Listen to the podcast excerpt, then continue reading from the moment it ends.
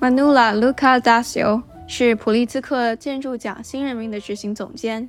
以此身份，Manula 与评审团密切合作，但他不在评审过程中投票。Manula 是威尼斯双年展世界艺术和建筑部的前执行主任。自2009年以来，他与杰出的策展人、建筑师、艺术家和评论家一起管理展览，以实现国际艺术展和国际建筑展。在此之前，从1999年开始，Manula 负责这两个展览的技术组织和制作。他拥有意大利罗马基耶底大学建筑史博士学位，现居在法国巴黎。Manuela Luca Dazio, welcome to the creative process. Thank you for inviting me. So, architecture has been, I think, it's your first love. Of course, you have this long journey to becoming the director of the Pritzker Architecture Prize. You have just announced the new laureate of the prize. What today do you feel is the role of the architect in society? And along that, the mission and the vision of the Architecture Prize?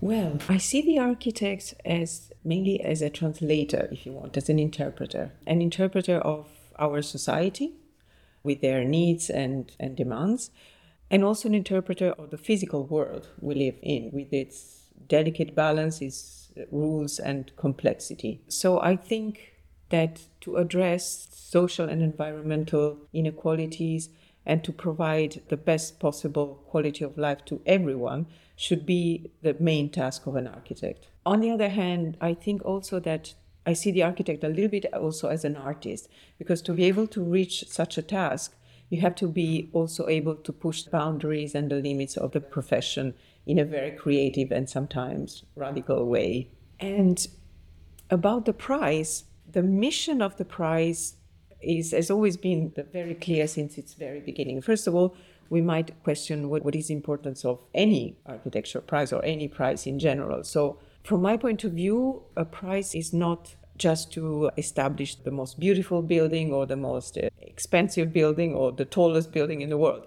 It's rather to foster the discussion, to bring forward critical points to be discussed to bring forward contradictions to really to enhance the discussion about what is relevant for our society or for the society in a specific moment. So this for me is the role of a prize to highlight critical issues and to foster the discussion to face them and to find solution, to find new paths. So in the case of the pritzker prize the mission has been very clear since the very beginning. So it's to acknowledge a living architect or architects for a body of built work that has produced a consistent and significant contribution to humanity and to the built environment through the art of architecture. So this has stayed the same. Of course, this mission has been interpreted in different ways from the different juries that have succeeded since 1979. But I would say that the terms of this equation have always stayed the same. Clearly, each laureate from each edition has represented these values in a different way, of course, according to the motivations that each jury gave to the specific choice. But it has stayed basically the same throughout the years. And I would say that this mission has really two main points that I would like to highlight. One is the benefits to humanity and the built environment, and the other is art of architecture. So these two terms have always been together, never excluding each other, no matter what the choice has been in the past. To come to the role of the Pritzker Prize in more recent days, I would say that the um, relationship between these two terms has shifted a little bit, has changed according to our times. So we are living in a world that is extremely more complex and complicated. So our lives have been halted regardless of any geography as the result of growing inequalities, political, social, economical and so on. So we live now a moment of deep shift, if you want. And I think that decolonization, decarbonization, social and environmental injustice, gender equity, these are all terms that belong to our daily vocabulary now. So we have to face and address these issues from both a personal and professional point of view, whatever our profession is. So I think the Pritzker Prize has the power to foster, to enhance the discussion on the one end. And on the other end, it has also the power to involve a more global audience in this discussion. So it's not just limited to architects, because ultimately architecture is what we live in and we use every day of our lives. So all of us, each of us should be involved in this discussion. It's a really a common responsibility where the architect, again, from my point of view, is the translator and the interpreter and the catalyst of all this. Indeed. And I always think about architecture as an art, but unique among the arts. As you say, it's what we live in. There's not one day, one moment when we're not touched by architecture. And so that's very interesting as it is both an art that is in the foreground and the background. And I think that David Chipperfield also highlighted that in his talks about the subject. And also itself becomes a, a site for other artwork, the beautiful museums that have been designed by some of your laureates. So it takes on the meaning of whatever we put into that. So it's a very unusual art that it is constantly evolving by its own qualities, but also by the meanings of the projects, the encounters that it engenders. Absolutely. It is you know, you can decide in your life to live without art or to live without music or theater. You can decide to never go to see a film, but you can't live without architecture. It's inevitable. Uh, use it, you use architecture, and you live also architecture in a personal dimension, in a more isolated dimension, but also in a common dimension. Your working place, the places that you use even to go shopping, these are all transportations, everything relates to architecture in a way. So architecture is basically the art that has to dialogue with all the other arts and not only with the world we have around. Indeed, everything is design. I mean, even our DNA is actually beautiful design. Absolutely. Yeah, we are design. And sometimes we don't think about the design. A dance company director told me, and I hadn't thought about it, and he had said that most of the world's problems are problems of design. So one thinks about design as being superfluous, but in fact, it is essential. And the beauty and the efficiency of that design go hand in hand. And when it is out of balance, when it, we lose that aesthetics, we also lose the functionality. Absolutely. In a way, I think this is maybe why architects can be really interpreters of our world, because design involves, first of all, an analysis, an evaluation. You have to have the starting points, why you want to design something be it a building or a table or a dress. I mean, there is always a demand and a need behind it. So you, this is your starting point, and this is where what you have to analyze to be able to understand how you can contribute and what is your added value. So it's at the same time, I would say, a rational process and a creative process. And of course, depending on the author, these two dimensions can produce different uh, results. Yes, and I imagine those conversations that you have in the jury, so you're deciding what's important. And I've never been present at those discussions behind the scenes. When buildings are being designed, there is mm-hmm. the client, there's the budget, the business or public building, and what its purposes are. And all of that is part of a creative process as well, I guess, as the architect, as, as leader, as visionary, mm-hmm. but also the engineers and all these many hands that make that possible.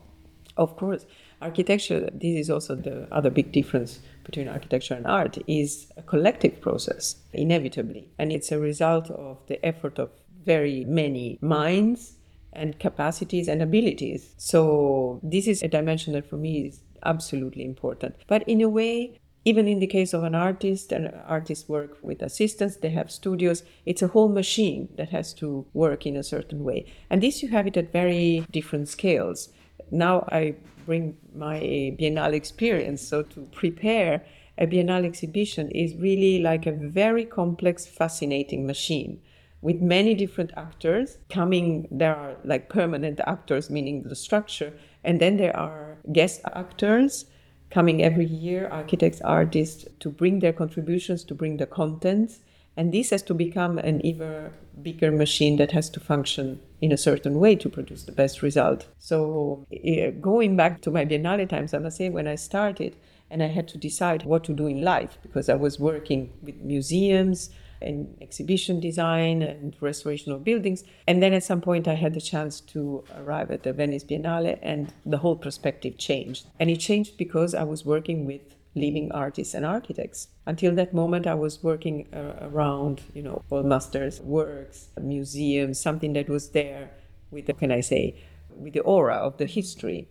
And all of a sudden, I was dealing with living architects and artists, and this was for me the most incredible experience. So I decided to leave all the rest because I was doing quite a lot at the same time and to concentrate with the Biennale. And the very first lesson I learned is that we are there for the artists. And when I say artists, I mean also architects, of course. There would be no Biennale and probably no institution or museum without the artists. And to be able to deal with the artists, architects, curators, let's say the creative part of the process, you have to develop empathy and mutual respect and trust. But also, you have to be very flexible and very decisive and firm when necessary. So, it's quite easy to say, but it's not so easy to put it into practice, I must say. Yes. I can imagine, of course, it is set in Venice, and of course, it's many sites. It's just not one. There's the Arsenale. I don't even know the whole footprint of that. So, to be a great listener, a facilitator, and in a way, you're erecting, even though the buildings are there, some of them are quite large visiting constructions. Yes. so you're erecting temporary buildings, these whole Yep. settings, and to deal with all that. And it also reminds us of all art, but I think architecture is also a dialogue with space and the country or city that it's in. It's a dialogue with history, what was formerly there and what engages with mm. it. You don't build in Paris, which has so much history. You can't just transplant the building from the newer cities in, in America, for instance. It doesn't work. It has to be organic, become part of the society. Absolutely. And in places like Venice, Paris, any historical city, you have this dimension when you work in a project like the Biennale, where you have to build, as you said. It's a sort of a building in, into a building. You have the container, which is, of course, listed, protected, has to be respected, and it's untouchable. But then inside, you have to develop a whole new design and a whole new setup of works in the way that the curator and the artist want. So to be able to meet the regulations, to respect and to preserve the existing, and to build something completely new and in many cases quite extreme, this is always the um, the most delicate point, and this is where the whole team around me had to be creative and decisive, firm at the same time. You highlighted mm-hmm. as well, thinking to Venice with the rising water, the Acqua Alta. Mm-hmm. They have the environmental challenges of preserving the future, because there's such mm-hmm. complex engineering just to maintain. And you also highlighted that an element of the Pritzker Architectural Prize is one of sustainability. We have to think mm-hmm. about this. In the past, we build anything, the concrete and everything that goes into it almost makes me think. I know you combine these two, the, how it works within society in building the cities of the future, but maybe it could be two architectural prizes, like one for the pure creativity and then one that maybe keeps a low footprint and how you say sustainable material. It's almost that would be interesting, yes. Yes, definitely. But I think it would be even more interesting to combine these two dimensions into the same prize, which is exactly the message of the most recent choices of the prize. So, in a way, so we should rethink what sustainability is. And I come to the actual choice of David Chipperfield, who, because if you think of David Chipperfield, this is precisely what you were just saying. In his work, he can combine the art of architecture and the benefits to humanity and built environment. So he has his own way of being sustainable, which means eliminating each time the superfluous and just leave what will stay what is durable. So I now refer to the jury citation, so to the motivations behind his choice. So he has this incredible capacity to choose from the toolbox the tools that are pertinent to a specific project and never related to the promotion of the architect as an artist. To the point that he can even decide to disappear, as he does in, for instance, in the restoration or transformation of things, sometimes from masters of the past. So he can make his own presence completely invisible. And this is what makes him really sustainable. This is, I think, is the pertinence of the work and the capacity to choose the right tools. This, I think, is a lesson for every single architect from all over the world. It's a method of working. Yes, I think it also that can be a mark of genius. They say that the master never shows his hand in the work. You know, maybe there's a signature, hmm. but then it truly becomes collective and we're part of it. And that's the genius. Then it taps into our imaginations that we complete the vision. Exactly. And this is also the ability to respond to, to the site specific conditions, to respond to the specific requests of the projects and the context that is around the project. So he has this ability to always respond to the site. And you mentioned that recent laureates have a stronger eye on sustainability. And like all of us, we've had to focus because if we don't adapt, mm. you know, the world mm. climate will make us adapt. So tell us a little bit about some of those recent laureates. Looking back over the history of the mm. laureates tells the story of Pritzker. Well, it's a long story, but I find it very interesting what you said about beauty and sustainability. So for me, these go strictly together. And not only in the profession, we should all learn to be sustainable in our daily life and find the beauty in what proves to be sustainable. And sometimes we really need to start shifting our way of looking at things because sometimes sustainability, which is a priority right now, doesn't really coincide with, let's say, the cheapest solution or the best economical solution. But now we have to decide the priorities. So the priority is now sustainability. We have to start to think about that. And if I think back, let's say, to the most recent winners of the prize, I can see a lot of really groundbreaking, innovative practices being brought to the forefront, like starting from Francis Kéré and this incredible capacity to build in places and times of extreme scarcity, or Lacaton and Vassal and their politically committed, very democratic vision, or also the deep humanism of Farrell and McNamara or the radical progressive approach of Alejandro Aravena. So these are all practices that were probably not considered until a few years, a few decades ago. Or even if you look at masters like Doshi or Isozaki and the contribution that they have brought to the profession from places that were far away from our global north.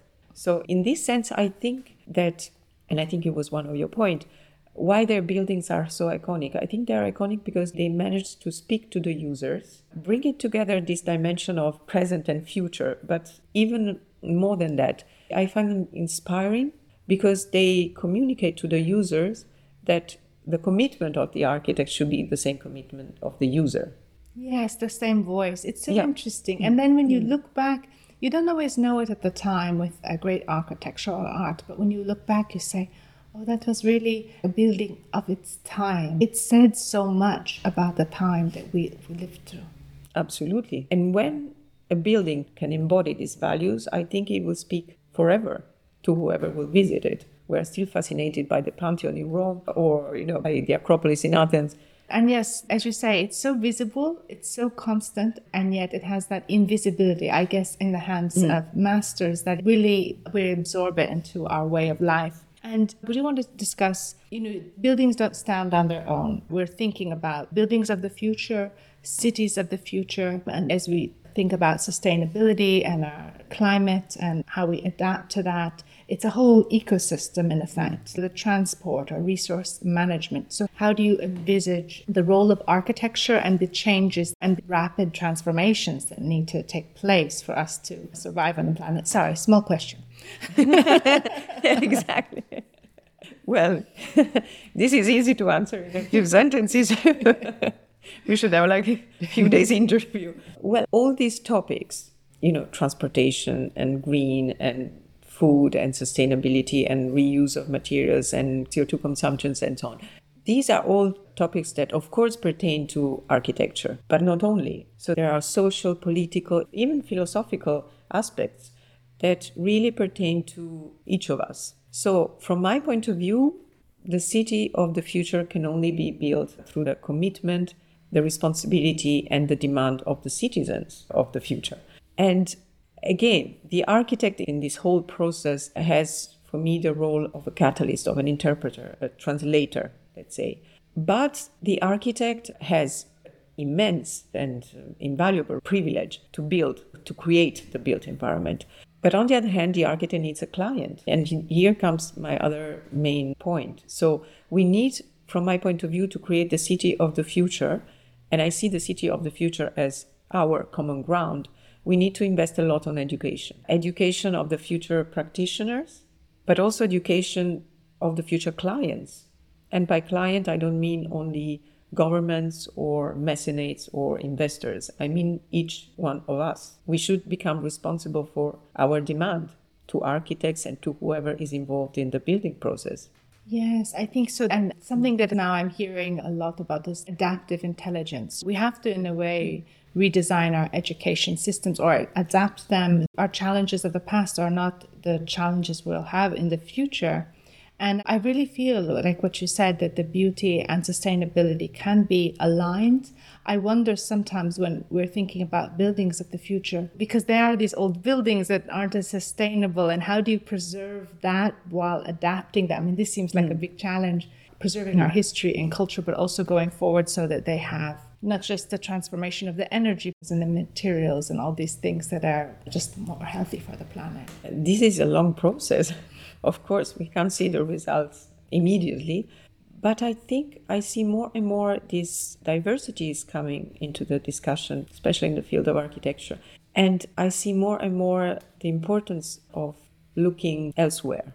So, in a way, you can think of an architect like David Chipperfield, who, in his interventions, we can mention the Neue Nationalgalerie in Berlin, but also the Neues Museum, many other interventions, is able to bring contemporary life in all structures. And this is a demand that is growing for the present and for the future, of course. But you can also then see someone like Francis Kéré, who uses local materials, local techniques, a local language to design buildings that can definitely teach architects from the other opposite side of the world how to deal with the building process in a sustainable way. So, more and more, I think that the dialogue between these diverse languages can only enrich the profession. So, you know, when I mentioned the, toolbox and choosing the tools for each project, I mean that the toolbox should be as inclusive as possible. The discussion shouldn't be focused on this or that way of building or this or that philosophy related or referring to a specific geographical area or culture. I think it should be really a common toolbox from where every single architect can learn and take and understand how to use what is more convenient for a specific project. So,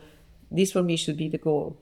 Yes, and I was just doing an interview with an underwater photographer documentarian who's mapped the coral reefs, mapped mm-hmm. our oceans, just like they do Google Maps, but down there. And I hadn't realized the extent that the coral reefs mm-hmm. they are alive, these huge organisms. Mm-hmm. They're in fact underground cities. You know, they provide, they are alive imagine like buildings that are alive and they're huge you can see them from outer space and these really beautiful underworld ecosystems teeming with life and supporting 25% of all the ocean's marine species. And so much of our life originates from them. So of course i'm like all of us very sad that we are losing our coral reefs so we have mm-hmm. to do as much as we can to fight it. But imagine our buildings could be alive in that way? Like a source of energy too mm-hmm. and a home and just to be even more so an ecosystem that sustains itself it should be like that. And I'm quite positive, I must say. I think it, it will be like that one day.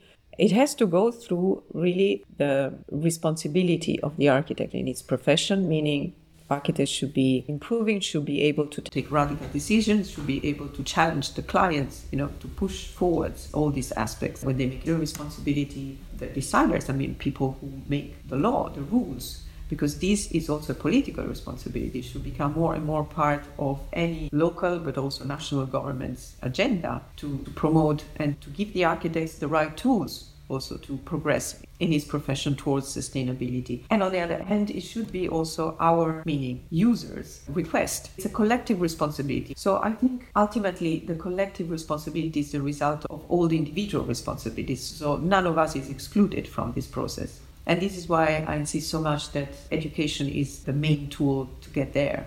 Because we have to educate ourselves, first of all, and prepare the future generations. And the extent to which it's not just beauty, but bringing people together in spaces that are inspiring, because it can be a radical thing. It can create societies that are more equal in terms of the public spaces. And right now, that's been unequally distributed, some of the access to the green spaces. But all these things that the psychologists tell us changes our thinking about the world when we feel limited. It's not often said. You know, architecture has a spiritual element. We know from the churches, if you go to the beautiful museums, which are the churches of today, or the other spaces, there is a sense, there is the light that enters one. And when something is beautifully designed, you're entering a work of art. Tell me about that, the magic, for you, the magic of architecture. Well, this belongs to the artistic dimension of the architect, as I said. So the architect is definitely an artist. And this is exactly like when you are in front of a beautiful work of art or you are to a beautiful building. And by beautiful, I mean something that can move you, that really touches you physically, mentally, and spiritually. And this is a combination of many, many factors that are difficult to, to quantify in a way. And this is the genius of the artist and the genius of the architect. In the case of architecture, I think there is an additional component, which is when a building allows people to be together in the same space and share an experience. And we just don't even know the way it acts upon us. Uh, you mentioned that at your time, the Venice Biennale, of course, it's a progression. You grew up in Naples. I want to hear about your childhood and how that influenced your imagination. You were working before with museums, more classical art. Just tell us a little bit about that journey. Well, Naples is quite an outstanding city, I must say. So it is a city in the south of Italy, but it's also a city in the Mediterranean. And this has really influenced a lot the history of the city physically from the point of view of architecture, but also from the cultural point of view, if you want. So all the different dominations that have succeeded in, in Naples and uh, the former kingdom of the, the Sicily, they have added to the cultural life from all points of view from the point of view of the language you see in the dialect, from the point of view even of the food, of the music, of mentality, of the philosophy, of the religion, everything. So for me, Naples is, is like a sponge city. And being born in a place like that helped me a lot to absorb to be constantly, you know, open and curious towards other culture because simply because they were part of my own culture. So it's a challenging city, I must say, and I think maybe this dimension I think passed into my DNA because I always look for challenges and I always look for interesting, complex, when not complicated situations. I think from challenges can come out the best results and the best opportunities. So I was born in Naples and I grew up there and I studied architecture there. And I must say that the study of architecture has made me see the reality where I was living in different, even wider way. So if you walk in Naples, you will find so many places that are common places, places where people gather in a very spontaneous, improvised, sometimes even illegal way. All these little markets and bars and shops and squares. So every single corner can become a public space. And this, I think, is the best lesson that I instinctively learn without even knowing. And it's incredible how more easily you communicate with other people when you are in a place that you feel it's a public common space. It belongs to you, belongs to everyone. It's a space for the community. So this was the first lesson that I learned studying architecture because then you start to read the places in a more, let's say, organized scientific way. And you can combine these two dimensions. And additionally, in a way, Naples is a theater, mm-hmm. like Venice. You have the same kind of dimension there. And the other very interesting discovery for me when I studied architecture was that I realized that you know I had a main interest in literature, in poetry, in philosophy, and I realized that architecture includes many, many other disciplines. And not only when you study architecture or when you work with architecture, you have to be constantly updated. You have to research, you have to read, you have to be informed, you have to be curious about all what happens around you, not just about architecture. So for me, without even knowing this, I realized that it was the perfect choice for my studies. Yes, and I like what you emphasize, and it's something I feel is a little bit under threat now. We can say there's been a transformation of our cities with the convenience of digital technologies mm-hmm. and the online shopping and all these things. Right. We still have it. When we look in Paris, we still have these public markets and things. But you know, the lure of what's easy is going into digital spaces that we can neglect. You can look on the street, some shops that were open and thriving are now closed. So we have to have initiatives to bring that life. We cannot lose what's always been so beautiful about our cities is to bring that life back into the streets. It's not just about the commerce of buying. There is something in this personal exchange, and young people are growing up in a sense. Some of them, with the pandemic, also not knowing how to read people like yes. the physical space teaches you this. Absolutely. It's more than what you can put in words, right? Absolutely. I think one of the results of the pandemic has been, of course, a lot of online virtual relationship with other people, with our friends, with our families when they were far away, shopping, with whatever. But also, I think now if we think of sustainability, if we think of limiting our movements, traveling, of course, but in a sort of more sustainable way, I think that the relationship between global and local is sort of starting to be rebalanced, hopefully. So at least we are starting to look at the, these two terms in a different way. Yes, it's a hidden architecture that we don't always think about. The architecture of our online spaces mm-hmm. definitely is influencing us in many subtle ways, some good and bad. Yes, definitely. As you said, good and bad. I think it's probably still a bit too early to understand the benefits and the advantages and the disadvantages of all this. But there are surely both advantages and disadvantages. In a way, what I experienced during the pandemic, there were a lot of online exhibitions, remember? And this was really like a, a brilliant initiative and a brilliant idea not to detach us from culture, museums, this idea of the institution. So it was an incredible experience to be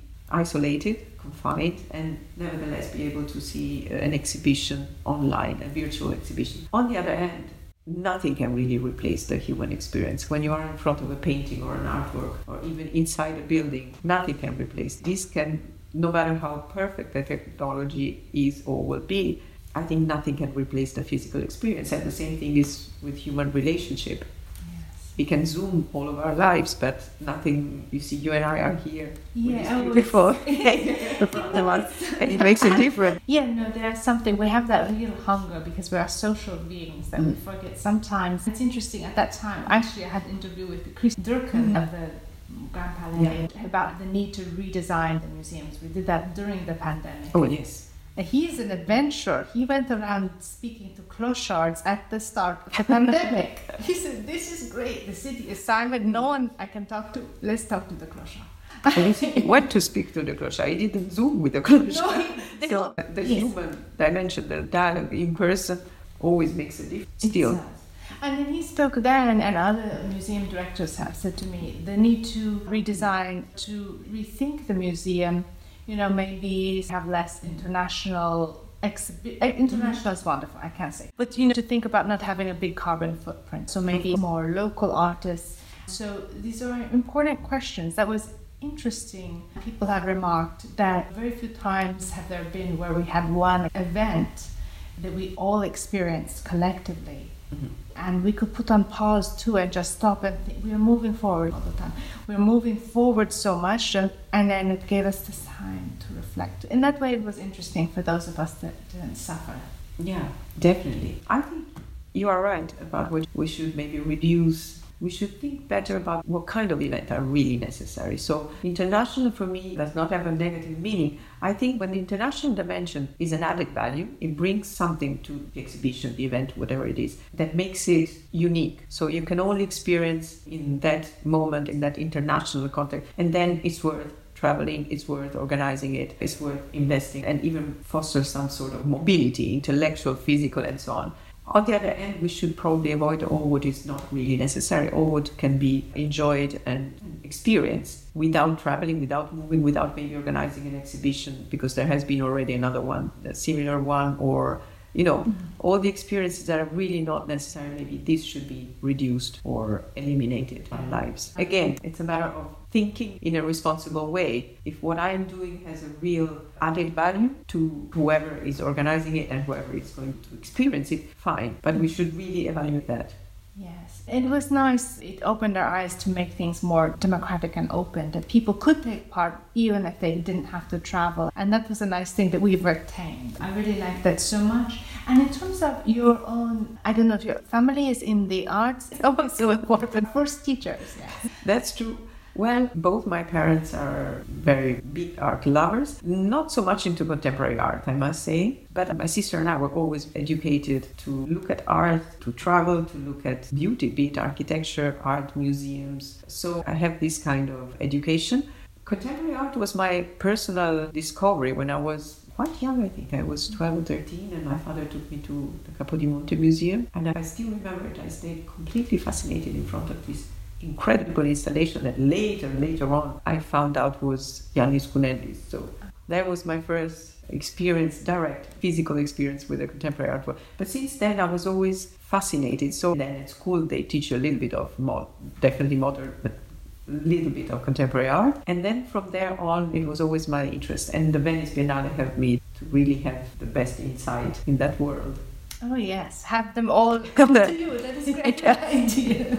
It's just hard to go to all the places. So wow, this gave me this feeling. How can I be a part of it to transmit that mm. to others? Exactly. So I would say that if I realize that if what I do can help artists and architects to deliver their message, to present their works, then I would say that I feel satisfied about my job. I think it's interesting because there are many different types of people, but being a bridge, it means you can have so many other dialogues. You know, the single architect or single artist, maybe they hone their particular vision and then must stay on it for so many years. It takes so many years of a building or a painting. But it's interesting when you then become a bridge, then your curiosity is open to everything almost and you can be a part of so much more. So it's a kind of choice you make. so you must have always been curious as a child. Young Manuel, what she is like and mm. curious, always asking. Yes, definitely. I think this is one of the keys of my whole experience. I've always been very curious. And to work in an institution like the Biennale for me has been just a gift. Imagine an institution that includes art, architecture, dance, music, theater, and cinema. So, although I was not working for dance, music, theater, and cinema, but nevertheless, I was following it. I was sometimes part of it. Sometimes even within the art and architecture biennale, there were specific components or artists or architects wanted to work with others coming from the theater world or the cinema. So there were, take the Biennale of Rem Koolhaas, for example, there was a whole section called Monditalia, and this was including, it was a sort of a scan of Italy through the lenses of architecture, art, dance, music, theater, and cinema. So it was a big collaboration with all the other departments. So all this is like an incredible source of experiences, of information, bridging all these fields is unique. I can imagine, and it's a way to never leave school, really. Absolutely, this absolutely. Is so, no, this is I didn't want to this leave is school. The beauty. this is the beauty. We are always learning, mm. learning, learning. Yeah. And I've been to a few biennales, and I like particularly the way the exhibitions engage, how each artist engages with their different pavilions. Actually, the architecture is part of the art because it has this real dialogue with the spaces and an intimacy as well that is more so than in the museum space. That's true. And it's also interesting to see, apart from the international exhibition, all these pavilions that you mentioned, because there also then you have the geopolitical dimension of art in a way. It's interesting to investigate the different reasons why they are there. Of course it's a representation it's a national representation but in the choice of the artist and in the choice of the message they want to send each year each country has its own vision and its own thoughts. So it's interesting to see why all the countries are there. So some, of course, are there because they have always been, and it's a sort of a given presence in the world of art or architecture. Some others, they want to be there because they want to compete. Some others, they want to demonstrate that they also have something to say out of sometimes outside the mainstream. So all this makes it a really interesting experience, both to organize it and to visit it, I think. Yeah, I imagine the selection process. I don't know what the jury process is for each biennale, but it maybe kind of mirror the kind of complex selection process at the Pritzker. And you deal primarily then with everyone, the curators of it, the artists. It's mysterious for us. well, you know, in both cases there are juries, both at the Biennale and then the Pritzker, of course, is a jury. In the case of the Biennale, the jury visits the whole exhibition every single work, installation, pavilion, and so on. And then they decide autonomously, even autonomously from the curator. So oh. sometimes you can see that the choices of the jury are not necessarily, let's say, aligned with the curatorial view of the whole exhibition. It could happen. So this is a different, and of course there are reflections that pertain, like for every jury, to the specific group. In the case of the Pritzker Prize, well, the jury's process is the whole process is divided into two phases. So the first phase is like a preparation throughout a few months, and this is the moment where I receive both solicited and spontaneous submissions. So every single architect can nominate himself, herself, themselves, or other architects. And on the other end, I ask a number of persons around the world to send nominations. And this is to, of course, these are all persons with a background in architecture or persons who deal with architecture. I try to expand this network as much as I can. So, not just architects or critics, but also museum directors, sometimes artists, whoever is as a relevant relationship with architecture. So this creates like a first overview of how the world look at the Pritzker Prize each year. And the jury examines every single nomination from this long list. And then the second phase, well, there is not so much to disclose about it because ultimately it is a very open, ongoing discussion. And with a very precise task, of course, which is to choose the laureate but without specific rules. And here lays the chemistry, I would say, of the jury. So I can say that it, the starting point is a deep analysis of the status quo of the profession and of the values that it should transmit. Of course, at some point, at some stage, a name comes up, but always in relation to the tasks and the goals that are on the table. So I would say that the decision is, well, it's never about, let's say, the absolute value of an architect's body of work in itself. It's rather about all the many specific values that all together make one name correspond to the task that's been uh, discussed. Immense. I can imagine how evolve. And although we've seen a lot of advances in the art world moving towards more gender equity, women being left out of the process and the recognition, in architecture it's still slow, at least for the internationally renowned architects. I don't know where we reach that. It might be something that, you know, maybe men are more inclined to become architects. Maybe you see that when they're young. How do we make that whole field more representative or include women more in the education process and maybe eventually reach gender equity or at least more proportionality? Well, I think women have always played such an important role in history, in culture, in politics, even in revolutions, without sometimes without being aware. So I think we should just become more aware of our role, of our power, of our strength and our possibilities. I think it's up to us. So, yeah. Eh, of course, it's a long process, but there are so many women that have been opening doors and paths oh. for others to come. I think this should always be considered and never forgotten. And this is a process that has to continue. And I must say, today I see a generation of younger architects, and so many of them are women. It's, it's incredible. So I would say, never give up. yes. Hello, my name is Yang Han He. I am an art history master student at the Courtauld Institute of Art. I often ponder the meaning of education in art and culture and the best way to deliver them, especially in an intercultural context such as the one I have experienced in this podcast. When I just started learning art history, it was for an advanced placement exam I took in high school. At the time, art was presented in textbooks as photographs of objects defined by text indicating their titles, artists, patrons, creation times, locations, etc. Meanwhile, since I was living in China, it was difficult to visit most of the artwork located in other countries, not to mention getting in touch with many international art professionals. Therefore, my perception of Western art at the time was not too different from that of any historical event, I knew what happened, but what I had was mere knowledge of the fact without any in person experience. My education was broadened while I was living in the US and now in the UK, where there is easier access to impressive art collections that cover a variety of periods, cultures, and artistic movements.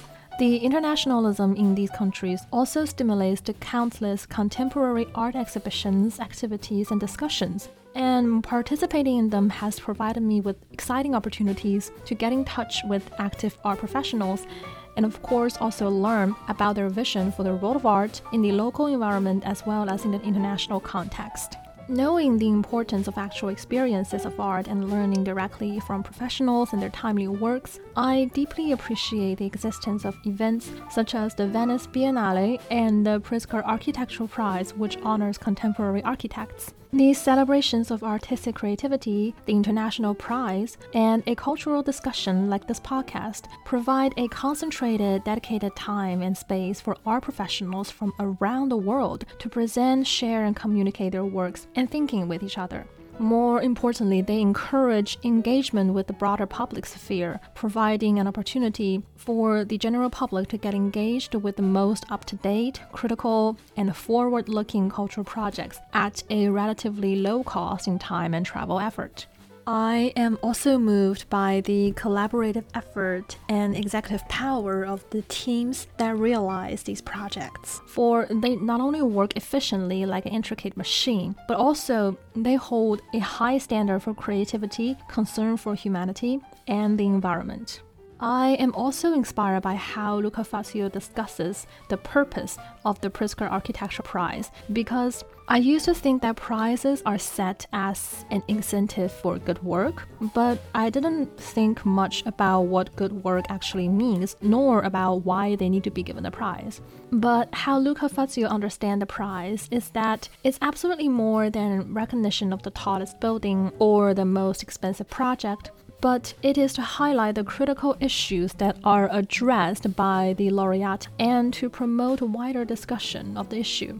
Something that wins the Pritzker Prize will draw people's attention and encourage them to think well, why has this architect won the prize? Why should we care about the project? And what are the issues here? And that is the meaning of the prize to Luca Dazio, and I'm really inspired by that. And now, back to the interview a great example of a powerful woman who was shown great leadership and ability to facilitate great international projects. Yeah, I want to see more of that because sometimes people say to me as a woman painter, they say, "Oh, is that?"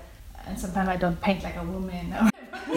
but you can look at an artwork and you can say, oh, that's more, you can tell a mother or a woman painted that. I don't know what a more, you know, female dominated architectural world would be. You know, maybe they would be creating more spaces that accommodate the different aspects of life. I don't know. I like to imagine a world with more women.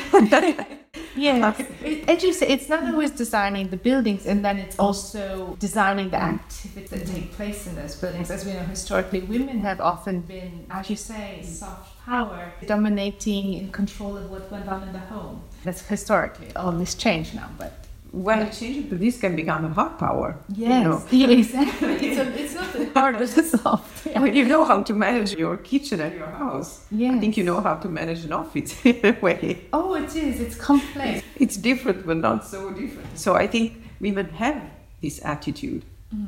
even historically, without knowing, probably. Mm. Or sometimes knowing, but now, and this is why I think we should, women should be more and more aware of their possibilities yeah, we're seeing more leaders who are women, and um, absolutely very encouraging for that. And for you, when you started out, there's always been strong women, but it's been rare then. So, who were some of your role models or early teachers that I can do this?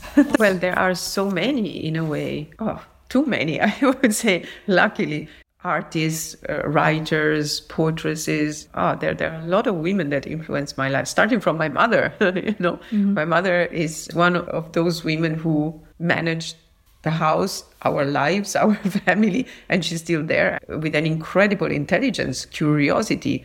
She reads, and sometimes I have conversations with her about themes that relate to the Biennale, to art, to architecture. I am always surprised. How can she know all these. And sometimes there are even things that maybe I knew quite confidentially in my job. And I said, How did you get to know that? This is not public. I said, Well, I read this on this newspaper, this on the other, and then I put the things together. It's quite clear. Right. So, you know, women have this power to analyze, to observe, and then to elaborate and act. yes, I think we're very cooperative as a mm. species, but women are very cooperative I mean, just by nature. It's yes. that kind of very nurturing. Yes. It's just a natural mm. thing that happens. Absolutely. It's so nice to see that. And it doesn't even always have to be taught. Exactly. And ultimately, I couldn't imagine, I don't know, a building designed by a woman or a man or a non binary person. I wouldn't be able to think about the difference. Yeah. It wouldn't make any difference, to be honest, if no, you told me. Wouldn't. I mean, the whole thing is it's it's open to all. And it was interesting. I was seeing the other day a documentary. It was from footage in the 1960s in Naples, actually, mm. and it was just so charming. Of course, so many things have changed, but this going back to that theater mm. of society, the natural, the instincts actually there as children they were going to work very young i mean like this yes. has changed mm. but it was very interesting because they were you know maybe they're considered teenagers now but they were like at the bakery or whatever they're learning making buildings And it was interesting to see them as young adults. It reminded me about how our childhoods have changed in many ways, like maturing oh, yes. fast, but in a way we've also infantilized children, infantilized, infantilized children. Infantilized children that they feel life was faster then mm. in terms of you didn't know you would survive so long so you have to become an adult younger and so that was interesting mm. and it made me think about the importance and this is coming back now and you have it in architects the importance of apprenticeship oh yes we have transformed a lot, gone towards university education, but it doesn't always give you those practical adaptive skills that we used to be getting through apprenticeships. So I'm wondering what you feel, you know, the importance of that that you observed in the art and architectural world of getting your hands dirty and learning from the master or someone who mm-hmm. can pass on their skills and trade. That's true. I tell you, I, I left university with a maximum yes, and then I had my PhD and I was very proud of all this, of course. And then I started to work on a restoration site. I was working with an architect in Naples, and she was in charge of the full restoration of the old charter house, which is actually a museum. And there I realized that I knew nothing. I mean, I didn't know anything about how to make the mortar or you know i didn't know anything practical so i was learning from the workers i knew a lot of course in the theory was there but the practice not at all. So I spent quite a long time observing and listening to the workers who really own the manuality, the practical skills. So this is a super important experience. When you finished your studies and you are on the ground, maybe the two things should be a little bit more combined, but it's you discover a whole different world. It's so true. And also I was speaking to a farmer yesterday from Argentina. so he was speaking about this in reforestation, that natural intelligence or the things that have been passed on from generation to generation. If mm. you speak about sustainability, this science is important.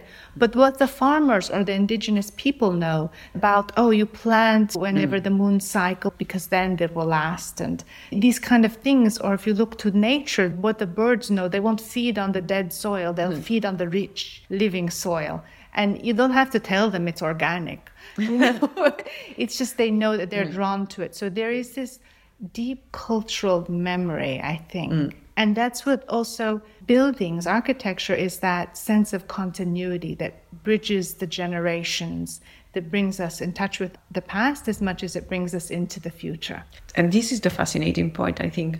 You know, history and tradition is super important. But the transmission of all this knowledge and value is a chain. And this is the point because each generation is sort of translating to the next one. Yes. There is almost never a gap, a big gap. So, and each generation, while translating, is in a way interpreting and hopefully also adding something to what is transmitted and continued. And so, this is why I think the younger generations now, they have tools that we didn't have at their age.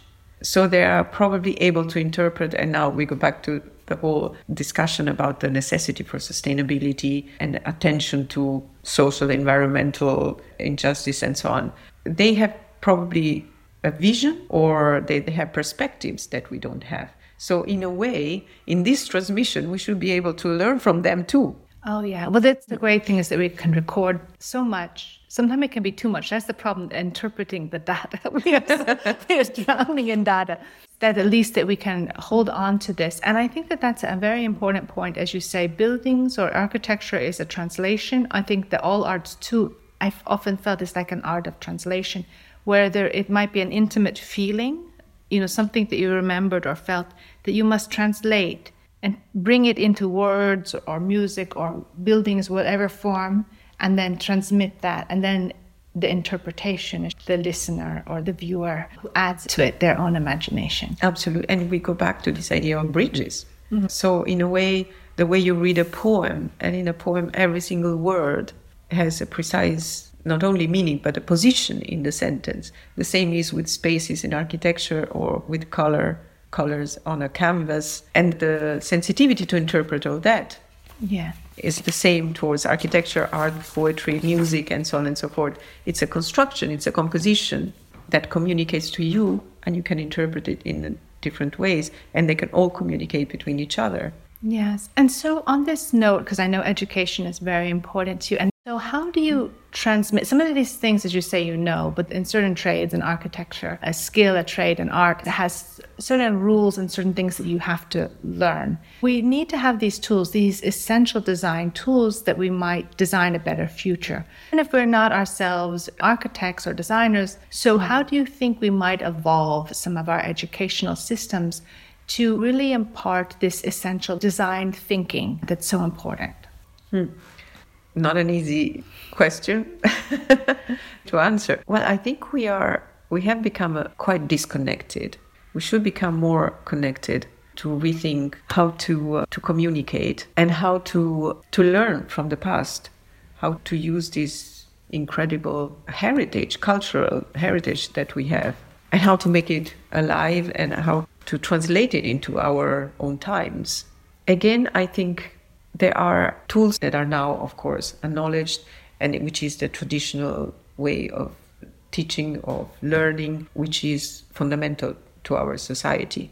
Probably, again, we should start to, to look around, to listen more, and to imagine something complementary to that, to expand rather than, again, we don't want to reduce the tools, we want to expand the tools. So maybe to become a little bit more open and imaginative in creating bridges between different fields of knowledge, different methods of teaching and learning, different ways to transmit the knowledge.